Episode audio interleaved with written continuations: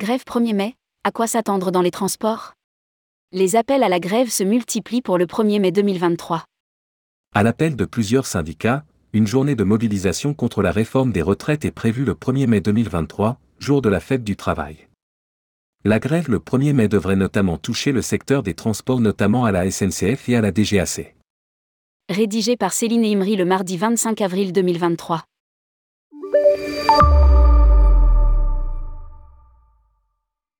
Le 1er mai, une nouvelle journée de mobilisation se profile pour protester contre la réforme des retraites. Après 12 journées de manifestation, le Conseil constitutionnel a validé le report de l'âge de départ à la retraite à 64 ans, vendredi 14 avril 2023.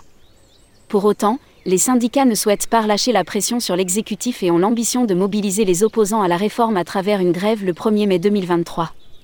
L'intersyndicale, 13 syndicats, appelle à faire du 1er mai une journée de mobilisation. Massive, unitaire et populaire contre la réforme des retraites partout sur le territoire, dans le calme et la détermination. Elle invite tous les travailleurs et travailleuses, jeunes, retraités. et comme l'ensemble de la population à s'y rendre massivement, entre collègues de travail, amis, en famille pour obtenir l'abrogation de cette réforme injustifiée, brutale et injuste. Grève 1er mai. Appel à la mobilisation à la SNCF et à la DGAC.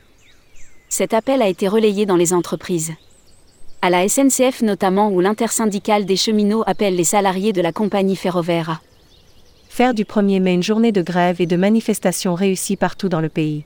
Idem à la DGAC, Direction générale de l'aviation civile, où les syndicats CFDT, FO, INSA et USACCGT appellent dans un tract les personnels de l'organisme chargé de réglementer et de superviser la sécurité aérienne à participer massivement à la journée nationale et intersyndicale de manifestation.